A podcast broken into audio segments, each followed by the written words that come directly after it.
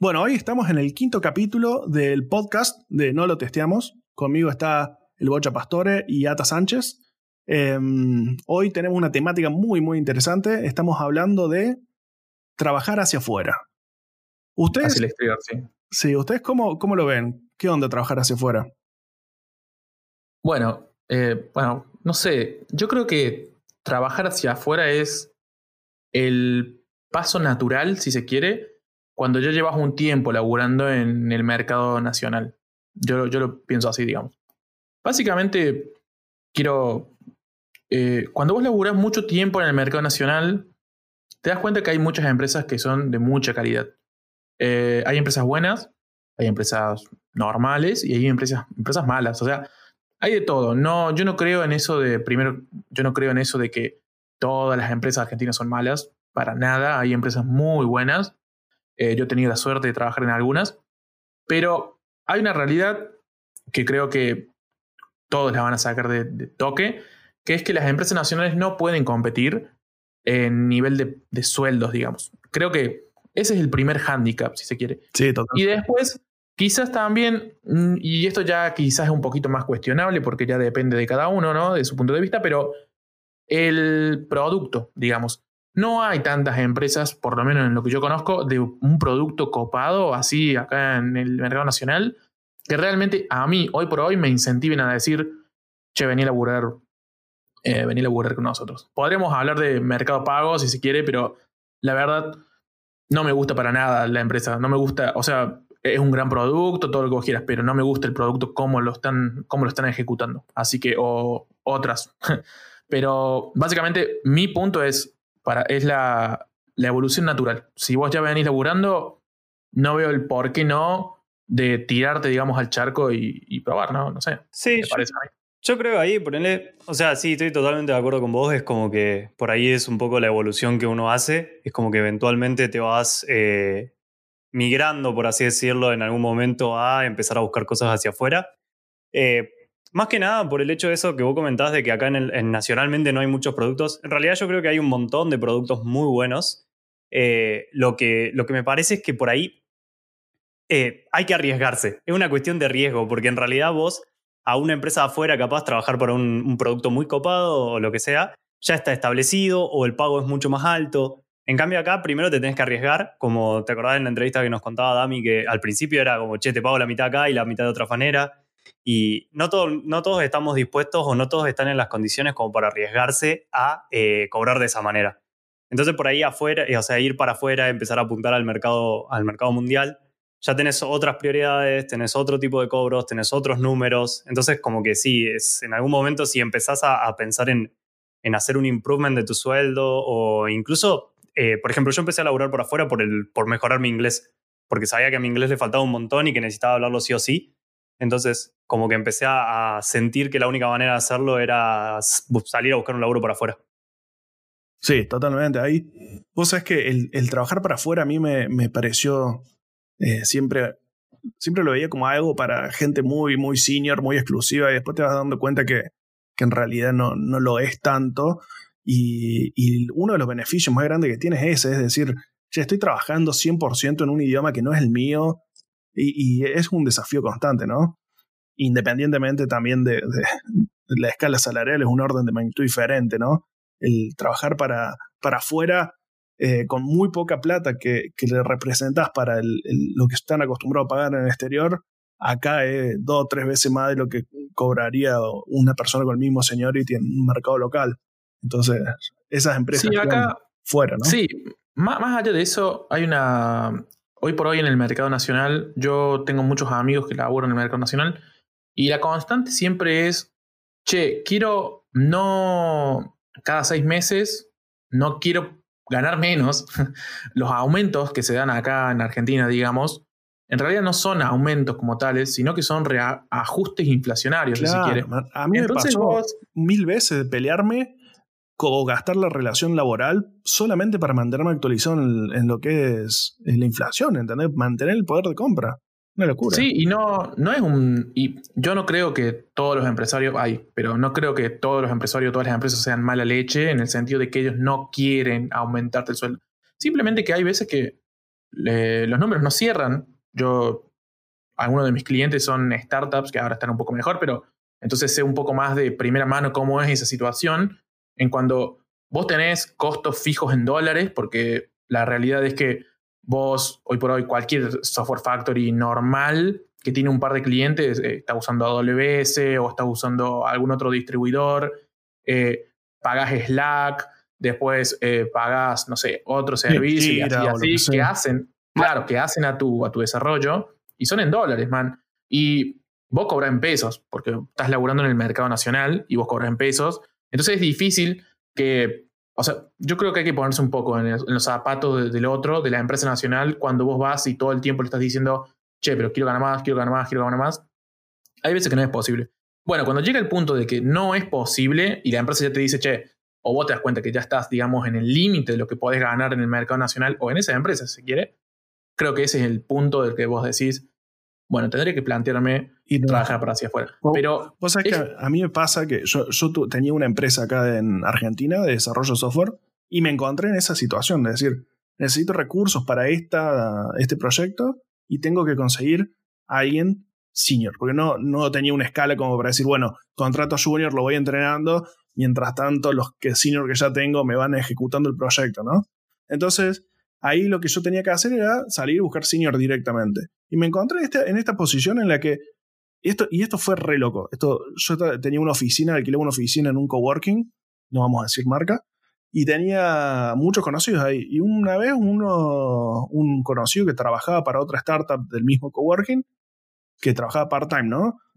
y tenía otros laburitos y se le cayeron y, y, vino medio llorando a la oficina a pedirme, che, si tenés algo, cualquier cosa, eh, dame que se me cayeron los laburos y necesito laburar.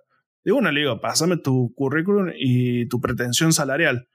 Y me pasa, y cuando me pasa, esta persona que estaba desesperada por laburo, la pretensión salarial era el doble de lo que yo tenía de presupuesto para pagar, ¿entendés? Y era, claro, él, trabajaba internacionalmente y yo, esos valores eran, no había forma de pagar eso con los clientes que yo tenía, porque eran todos clientes locales, entonces era inalcanzable directamente. Bueno, eso, eso que comentás ahí del tema de la inalcanzabilidad de, de, cuando te empezás a trabajar por afuera, yo es algo que vengo pensando hace un montón y me da gracia porque es como que eventualmente te ves atado, por así decirlo, al laburo en el cual estás vamos a ser sinceros, hoy en Argentina no existe una gran posibilidad de, trabajar para afuera. O sea, hay mucha posibilidad de trabajar para afuera, pero es muy difícil ir rotando de empresas como uno lo hace cuando estás a nivel nacional, ¿no? O sea, por ejemplo, si vos estás en X empresa, cambiás, vas, venís. Bueno, eso a nivel eh, mundial o, cambiar entre varias startups o ir migrando entre empresas de San Francisco es como, por ejemplo, más difícil. Eh, entonces eso a mí me parece que te termina atando a una empresa y tampoco está bueno. Yo, por ejemplo, eh, bueno, cambié de laburo recientemente, también estaba laburando por afuera y me fui a otra empresa de también para afuera. Y fue como que en un momento dije, bueno, o sea, acepto esta propuesta que es mejor, pero en realidad tampoco, o sea, ya no tengo vista de cambios más adelante, porque en realidad es muy difícil que otra empresa me pueda pagar eh, un número mayor a este y a nivel nacional también es imposible. O sea, me parece que se va como tornando muy difícil después empezar a encontrar buenas propuestas también, ¿no? Sí, llega un, un, límite ahí que, que, no podés. O sea, no, si pones, estás cobrando números redondos, uno, y, y en Argentina es rápido pasar al 3 porque por la misma devaluación, pero si vos estás cobrando uno en dólares, pasar a 3 de pronto ya no es tan sencillo, no hay tanta oferta, ¿no? No, inclusive si vos analizás los números, eh, hace, hace poco vi un, un video de, de Freddy de Platzi y ahí mostraba un poco los números de cómo fue, digamos, el avance de crecimiento salarial a nivel de la región de LATAM, que es básicamente donde nos movemos nosotros.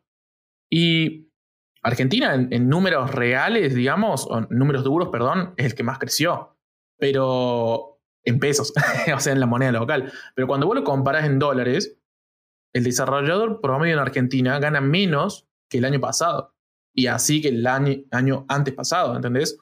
Y es, eh. es, feo porque... Posible mantener. Yo creo que a todos nos gustaría poder trabajar directamente en nuestro país, eh, directamente en nuestro idioma, si se quiere también, no sé. Eh, por ejemplo, ah, yo no tengo mucho problema ya en este momento con el inglés, pero al, principio yo me acuerdo que fue medio un pijazo, porque era como yo quería aspirar a trabajos al exterior pero yo no sabía nada de inglés, vos lo de, primera mano, Rodri, así que no sé. Eh, creo que hay como hay una ambivalencia, si se quiere, por lo menos en mi, en mi caso personal, cuando yo quiero, me, me gusta trabajar para el mercado argentino porque es, es, distinta la dinámica, es distinta la forma en la que te relacionas con tus compañeros, pero sí, no hay, no hay, ni, no hay punto de competencia. Claro, hay que, tiene eso que decís, Ata, es que es muy cierto, ¿no? Pero tiene sus...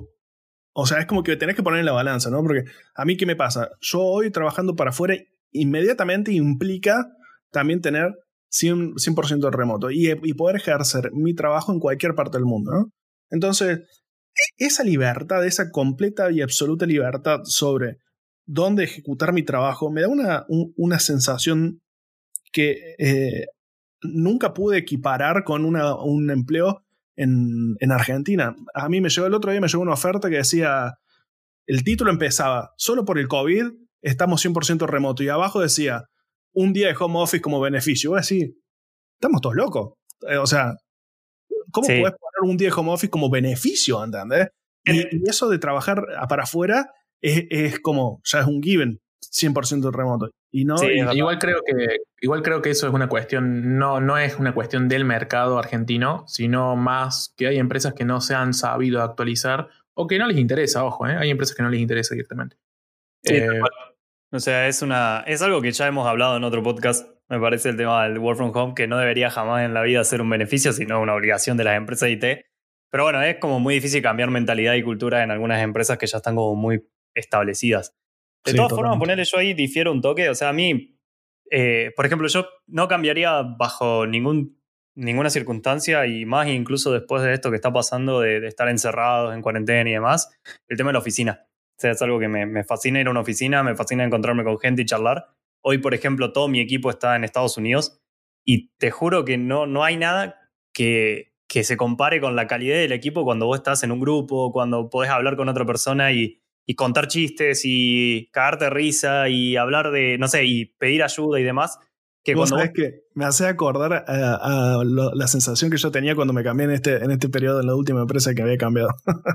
bueno, es que es eso, boludo. O sea, a mí me parece es esa cuestión de, decir, tengo alguien en el en cual apoyarme cuando necesite algo. O sea, a mí a hoy, o sea, me encanta laburar por afuera, me encanta mejorar el inglés, me encanta el, el, toda la movida que hay en Estados Unidos respecto a los productos y demás, porque la verdad que es una locura. Tienen una cabeza muy copada, eh, las cosas las piensan muy zarpado, pero es esa cuestión de estoy solo, man. O sea, no, no tengo a nadie en, cual, en quien apoyarme, en quien decir, che, necesito una mano o lo que sea. A mí eso, eso en la cultura de las empresas argentinas me fascina.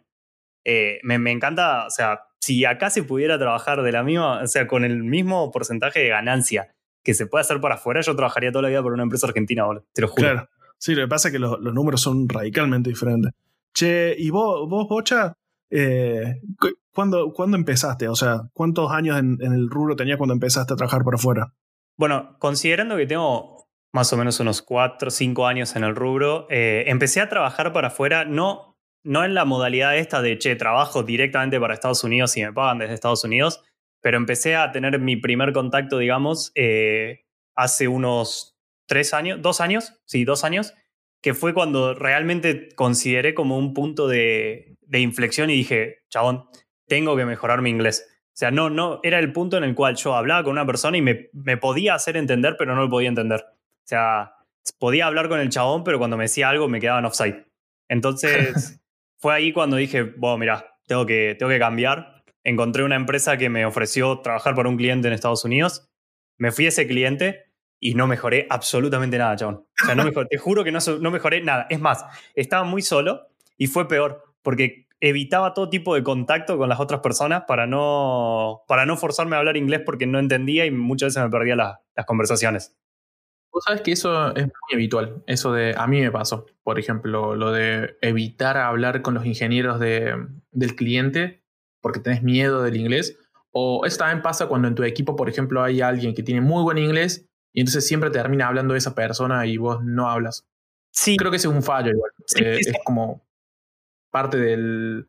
Cuando uno, viste, como que tiene miedo, porque... O sea, es, difícil, es bochornoso si se quiere, sentir que, no te podés hacer entender o que la otra persona no te entiende, digamos. Es, la sí, comunicación es así, practicándolo todos los días es como lo vas mejorando. O sea, si todos los días hablas mal inglés, eventualmente vas a empezar a hablar mejor y mejor y mejor y mejor, porque el oído se te va afinando, la, modulación de la boca se te va corrigiendo, entonces es como que... Justo lo que vos no tuviste. claro, claro, claro. Porque ya no hablo más en español ahora. eh, sí, tal cual. O sea, estoy totalmente de acuerdo. Bueno, a mí, en realidad yo creo que hay un clic. Esto me parece súper importante cuando estamos hablando de trabajar para afuera. Hay un clic que te hace en la cabeza cuando vos empezás a hablar con una persona en inglés y te das cuenta que no hay forma de comunicarte y sí o sí tenés que comunicarte, o sea, tenés que tener una llamada o tenés que estar con la persona. A mí me pasó en la empresa anterior que me mandaron a Uruguay una semana con el cliente. Claro, yo dije, bueno, el cliente va a estar con el equipo, nosotros vamos a estar recorriendo, va a ser tipo unas vacaciones de laburo. Estuvimos una semana, nueve horas por día, encerrados en una salita de dos por dos con un cliente que solamente hablaba inglés. No, no, o sea, no, el chabón no entendía absolutamente nada de español, no entendía nada, era inglés. Claro. Entonces, en ese momento, fue, te juro que eso lo marco como el break, digamos, en, mi, en mi carrera, en el que la cabeza me hizo un clic y dijo, chabón, si no aprendes a hablar inglés, estás chau. O sea, te vas, o sea, no vas a poder avanzar, no vas a poder seguir adelante, eh, porque, o sea, vas a quedar estancado acá sin poder, porque encima tenés miedo, o sea, ese es lo peor, tenés miedo a hablar inglés, entonces no vas a poder avanzar. Eh, y ese momento me hizo, me hizo un clic la cabeza y empecé a entender mucho más lo que decían, empecé a entender, a poder eh, formular mejor las oraciones y demás. Y bueno, y ahí ya, de ahí en más, hoy no busco, trato de evitar trabajos que sean en español, pero no por una cuestión de esto de evitar el lenguaje o evitar o lo nacional, lo NACAMPOC no va, es mejor lo de afuera, qué sé yo. Es una cuestión de simplemente decir, no quiero perder la práctica, quiero seguir pudiendo comunicar, quiero estar en el medio de la nada algún día, haber viajado y poder decir, che, chabón, te entiendo y vos me entendés a mí. es buenísimo. Sí, porque convengamos que, convengamos que el inglés hoy por hoy ya es el, el idioma universal, digamos. O sea, si vos no sabés inglés, no, básicamente es como no tener el pasaporte al día para poder trabajar hacia afuera. Es lo, que muy difícil, muy difícil conseguir trabajo. Eso, man, a mí me parece que, eh, o sea, eh, para marcar, me, me, ha pasado mucho de querer recomendar a amigos que entren a trabajar conmigo, eh, que son técnicamente incapaces, y no se animan ni a tirarme el currículum porque no tienen confianza en su inglés. Entonces yo ahí, por eso me, me, me, gusta siempre aclarar cuando se habla de estos temas de que no es para mí limitante saber hablar bien inglés, porque eventualmente si estás trabajando todo el día en inglés, eventualmente lo terminas dominando.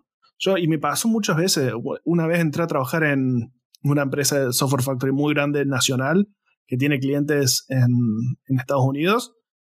Este, y entró conmigo uno que no sabía nada y al, a los dos meses estaba hablando bien. Después me pasó acá en la, en la empresa que estoy trabajando ahora de vuelta también. Cuando entré había una persona que no, que no hablaba bien el inglés, que creo que ya la hemos mencionado acá. No vamos a decir quién es, pero está en este podcast y no pero soy está en este podcast. y, y, a los dos meses también estaba hablando muy bien, ¿entendés? Entonces como que no le tengan miedo a eso. Mi, recomendación es eso, no le tengan miedo. Si, si, te interesa trabajar para afuera y estás técnicamente capacitado para hacerlo, tirate. Que de última el que te contrata te diga, che, no te contrato por tu inglés, pero así como ese te dice que no te contrata por el inglés, va a haber otro que te va a decir, sí, man, vení y lo vas a aprender acá en la cancha, ¿entendés? O sea, no me parece limitante en ese sentido. sí, yo, yo, yo me acuerdo cuando entré a actualmente la empresa en la que estoy es la primera empresa que es para afuera, digamos. Yo ya había trabajado hacia afuera, con proyectos freelance y demás, pero siempre con un intermediario. Esta es la primera vez que yo tengo realmente contacto directo con clientes y mi equipo de trabajo es eh, angloparlante, digamos, angloparlante está bien dicho, no sé. Eh, pero cuando yo, me acuerdo cuando yo tuve la entrevista, que tuve la entrevista con el CEO de la empresa actual, eh, mi inglés era paupérrimo, era horriblemente malo y yo hasta el día de hoy no entiendo por qué me, aceptó, me aceptaron. Porque no es importante creo que, el inglés, man. Creo que fue eh, lo que hizo, digamos, que la balanza se pusiera a mi favor fue el nivel técnico. Claro. Estoy convencido de eso, convencidísimo de eso. Pero a riesgo de creérmela, ¿eh? pero, pero creo que fue eso, la verdad, porque yo me acuerdo, estaba en la call y el guaso era como que me, me, me empezó a preguntar cosas y yo me, yo me acuerdo que me había armado un speech, lo tenía ahí en Google Translate, todo listo para decir cuando me preguntara cuál es tu experiencia, ¿viste? Como que había hecho un pequeño research sobre cuáles eran las preguntas comunes que te pueden hacer en una entrevista en inglés, ¿viste? La típica. Y el loco creo que, me acuerdo que comenzó la, la call y el loco me dijo algo así como, oh, argentino, me encantan los argentinos, vos tomás mate, ¿qué tomás? O sea, me descolocó fuertísimo. Para nada fue una, una entrevista convencional, digamos. Igual, y bueno, digamos. tengo un consejo respecto ahí, es nunca te armes un speech para ninguna entrevista en inglés, chabón, porque son, no, no, no, se, nota. toda la mierda, porque encima te pones nervioso cuando ves que no te están preguntando lo que vos esperabas que te pregunten. Se nota, sí, se, nota, se nota leguas. Eso sí, podría ser un consejo y lo, lo podríamos poner en un cuadrito no armes speech. Eh, pero no sé si no armes speech como tal, sino si querés hacer ideas principales, eso sí puede ser útil, pero no, no armes un, un texto, no armes un, un, par de párrafos, eso, eh, eh, creo que ese es el punto, ¿no? me parece, no sé. O sea, practica contra el espejo, habla con vos mismo. Yo practico en la ducha, te juro, estoy toda en la ducha cuando me baño, estoy hablando en inglés. Eh, pero no te armes una, una estructura de conversación porque no sabes qué piensa la otra persona y qué te va a preguntar. Mm, no, justamente porque una conversación es, algo dinámico, es algo que va fluyendo. Y... Fuera, fuera de lo que esté esperado y te deja mal parado, bro. Sí, o imagínate que en el momento vos estás diciendo, ah, ya, software engineer, no sé qué, y ahí nomás te preguntan algo que te descolocan como estamos hablando nosotros, por ejemplo, te, interrumpen y te preguntan algo en el medio, o te acotan algo. Ya está. Listo, que Te sacaron del, ciclo de concentración, no podés seguir en ese speed.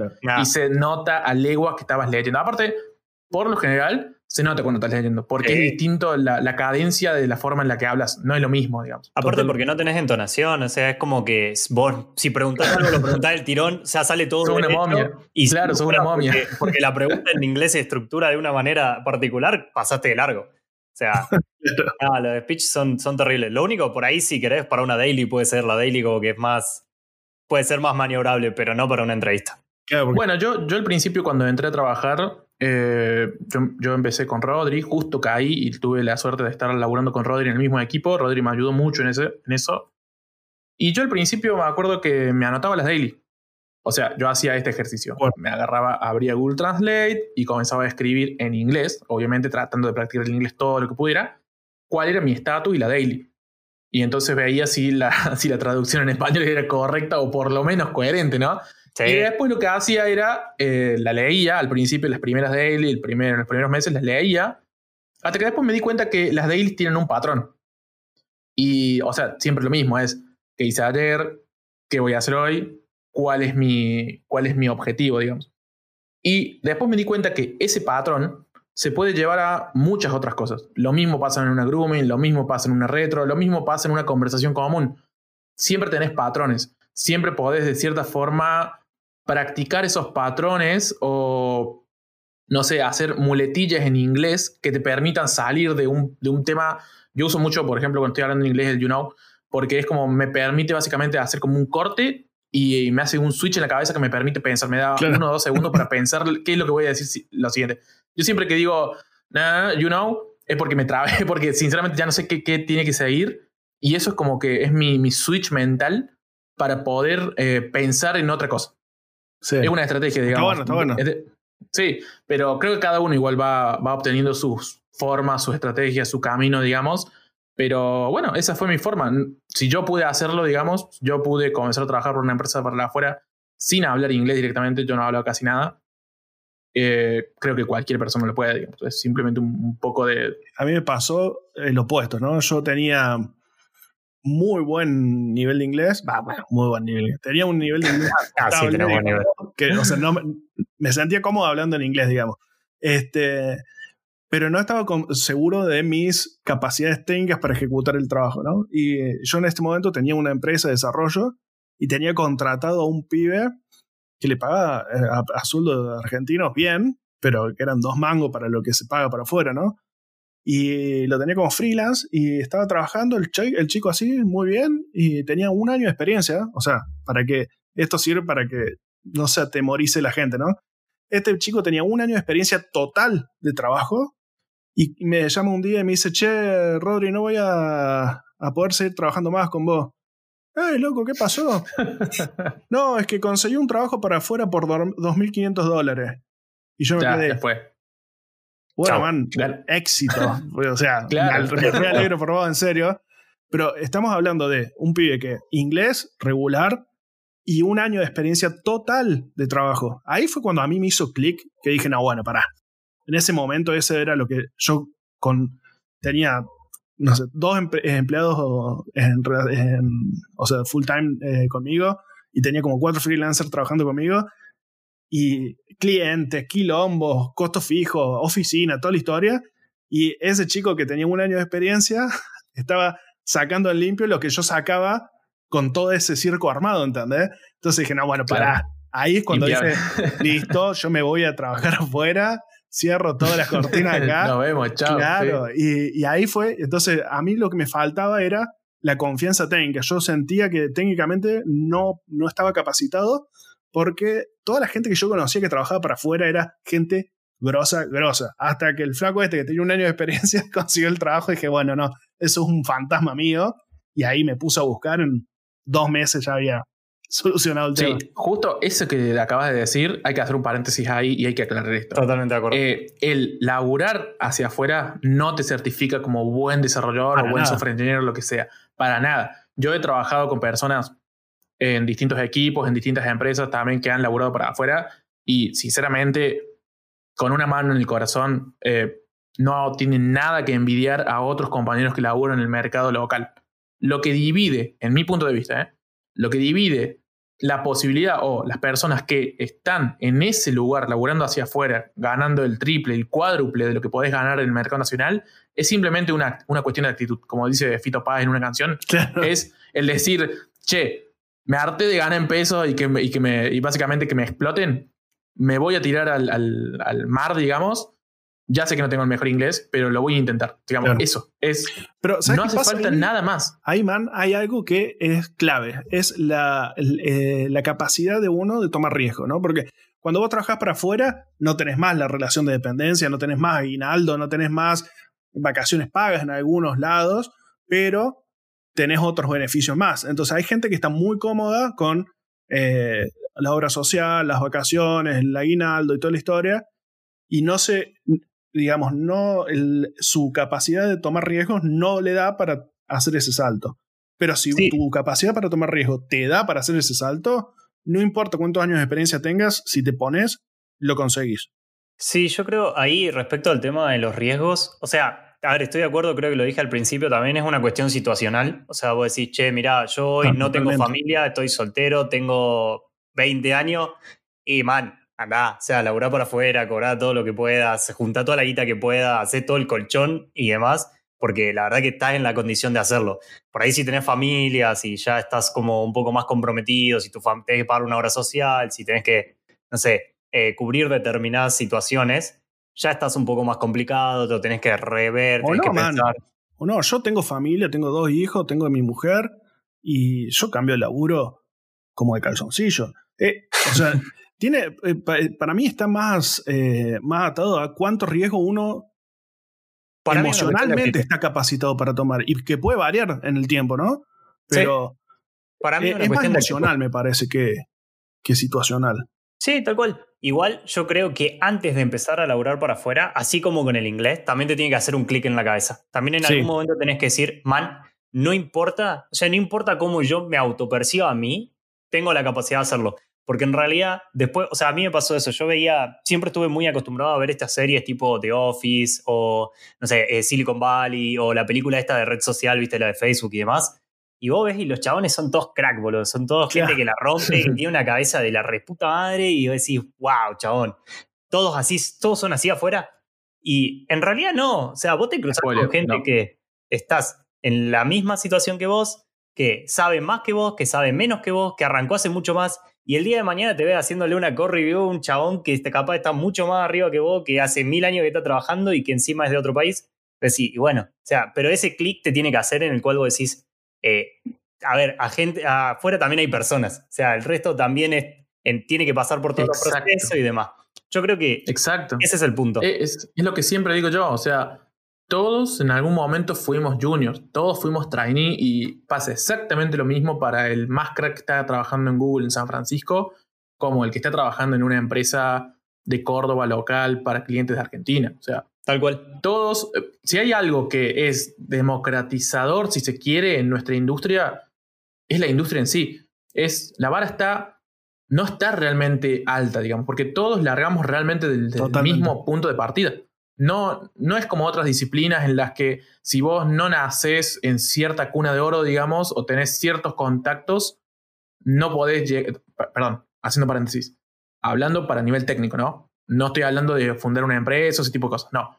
Sino, todos arrancamos igual, todos arrancamos sin saber nada de computación, nada de ciencias de la computación, nada de código. Entonces es toda una cuestión de cuánto huevo vos le pones, cuánto tiempo le invertís el nivel técnico al que puedes llegar sabes que o al que podés aspirar. Ahora estoy haciendo coaching a algunas personas que, están, eh, que estaban en otro rubro y se están metiendo al rubro de sistemas y yo los estoy guiando y son gente de 28, 29, 30 años que estaban ejerciendo en otras cosas y dijeron, me gusta eh, lo que escucho de este rubro, me gusta la libertad de trabajar desde cualquier lado, me gusta practicar el inglés, quiero aprender. ¿Por dónde empiezo? Y yo les voy, los voy guiando en todo el proceso de aprendizaje.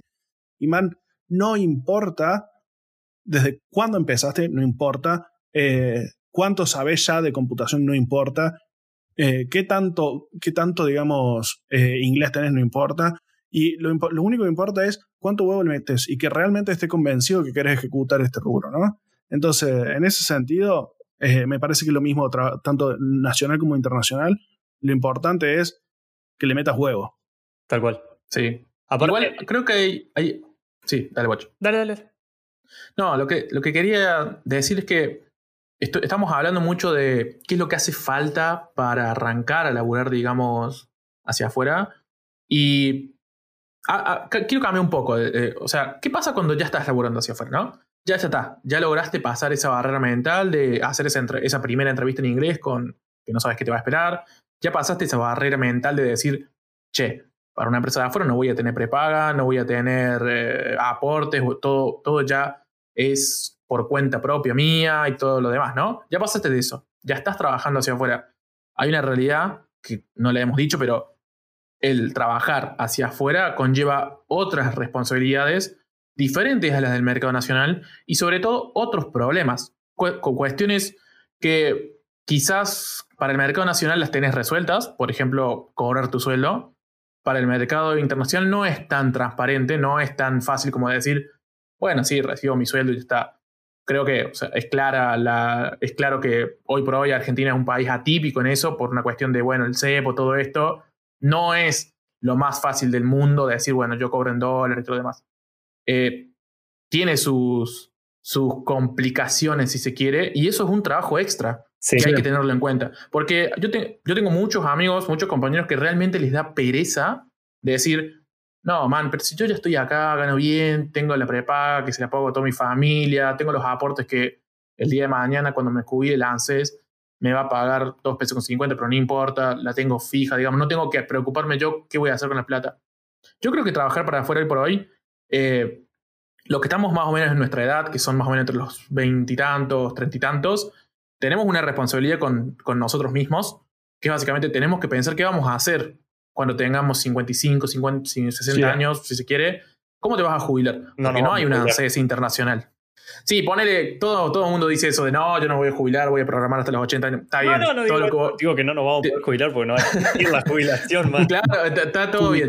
Te, pongo la, te pongo la mano en el hombro y sí, seguí así, pero ese plan, digamos, que en cierta forma, si trabajas para el mercado nacional, lo tenés ya resuelto, entre comillas, porque no es así, pero lo tenés resuelto, entre comillas, eso ya es tu responsabilidad. Bueno, ahí, man, ahí yo siempre, en, estas recomendaciones que doy es, o sea, vos cuando haces este salto, tenés que entrar en conciencia que estás cambiando completamente eh, tu realidad eh, laboral, ¿no?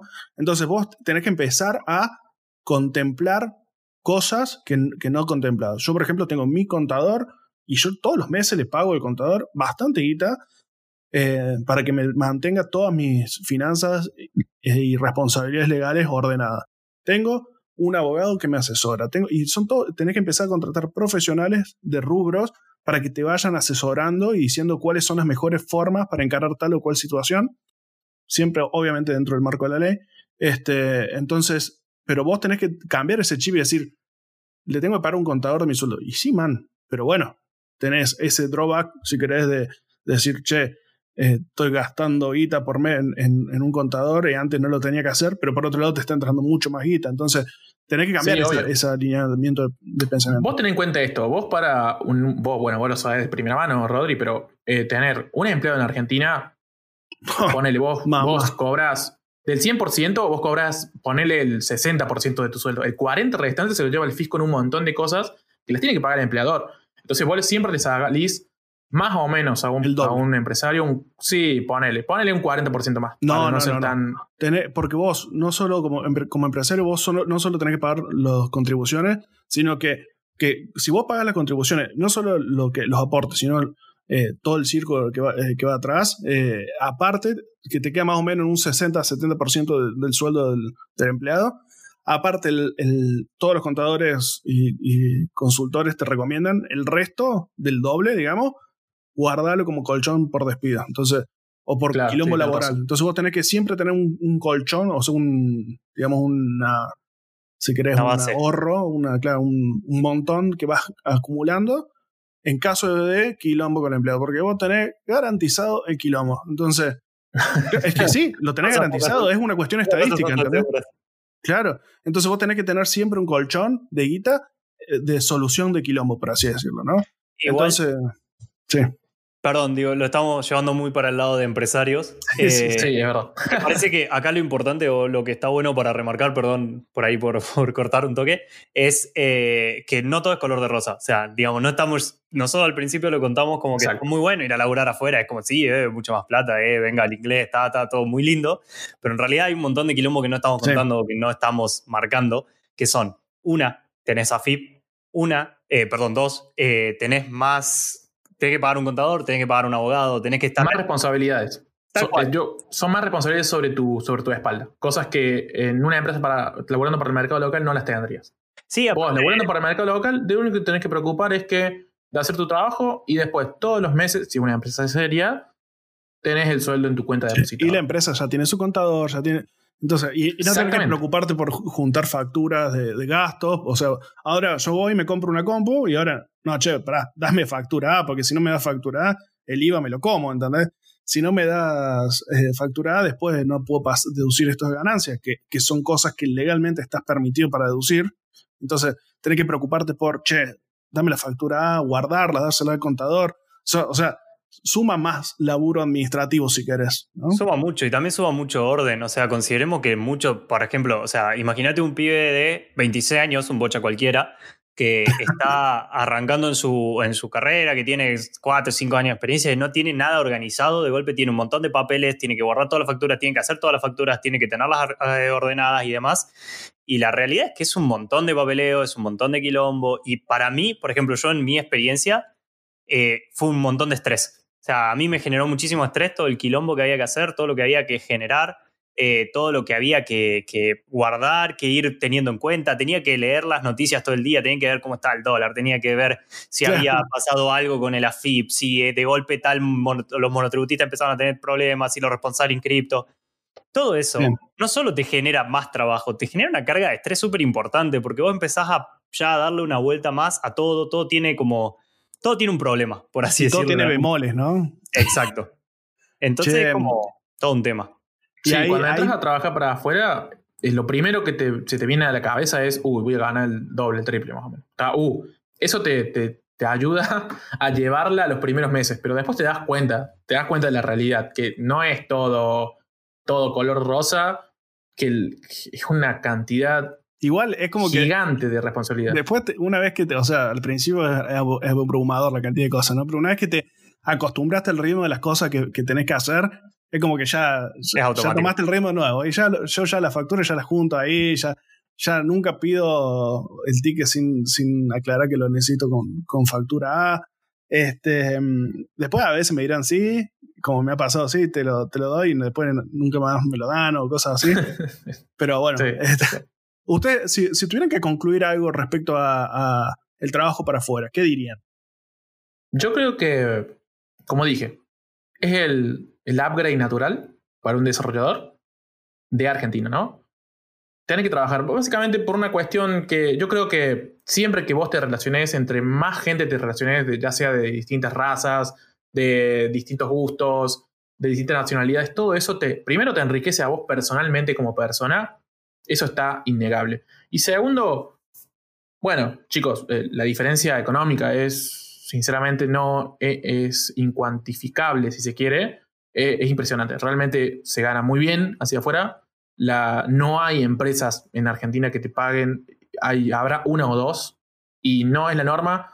Eh, aparte, el seguro, digamos, antiinflación, si se quiere, porque vos, al, cobrar en dólares, entre comillas, por más que ahora haya un dólar desvirtuado, un dólar, bueno, todo esto con el LU, entre comillas, por A por B, vos estás protegido antiinflación, porque por A por B no tenés que ir todos los meses a hablar con tu empleador y decirle, che, mira, el dólar saltó 10 pesos, ponele y que el empleador te diga, no, bueno, espera, el periodo de reajuste es en julio y estás en enero o en abril. Pues decir, no, man, para, tengo que esperar cuatro meses, o sea, cuatro meses más perdiendo poder adquisitivo. Bueno, eso no existe más, pero después es un montón de trabajo más, como dije. Pero igual un beneficio colateral, si se quiere, es que este último tiempo el laburar hacia afuera a mí me provocó, el, me hizo más, más culto, si se quiere, a nivel financiero. Ah, claro. Mucho más, pero abrumadoramente más, porque justamente te obliga a eso.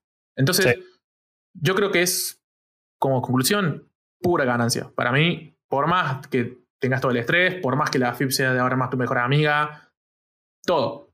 Es pura ganancia y es el upgrade que cualquier desarrollador de Argentina tiene que tomar. Sí, yo de mi lado estoy bastante de acuerdo, digamos, en casi todo. Eh, también le sumo un punto ahí que me parece es que también hay que estar siempre bien predispuesto. Cuando vos cambiás para afuera, se vienen un montón de cambios en tu vida, sea horarios, como por ejemplo el mío ahora que es de 11 a 8 de la tarde. Eh, sí. También se viene en el tema de, bueno, tenés que empezar a, tratar con cosas que no estabas acostumbrado, empezar a hacerte responsable de un montón de cosas propias. Eh, pero la verdad que sí, también es una ganancia porque ganas un idioma o más, si tenés suerte. Eh, ganas conocimiento técnico, ganas cultura, ganas conocimiento de, otras tecnologías que por ahí acá no son tan usadas. Eh, amigos. Amigos de otros países, un montón de cosas. Y posibilidades de viajar, que nunca es oh, eso es lo mejor. Eh, es lo mejor, sí. Así que me parece que. ahí con eso que contaste, tengo para contar respecto a los viajes al exterior de las empresas nacionales, pero lo podemos dejar capaz para una. podemos hacer un de viajes. Mm, para mí, para mí está claro que esta es la parte 1 igual. Sí, sí, sí. Así que una segunda parte de, ampliación para esta temática. bueno, muchas gracias a todos por habernos escuchado. Esto es el podcast de No lo testeamos. Y nos pueden seguir por Twitter. Eh, próximamente vamos a estar abriendo otras redes, todavía no están, pero van a estar eh, en lo próximo abiertas. Y muchas gracias a todos los oyentes y nos estamos viendo.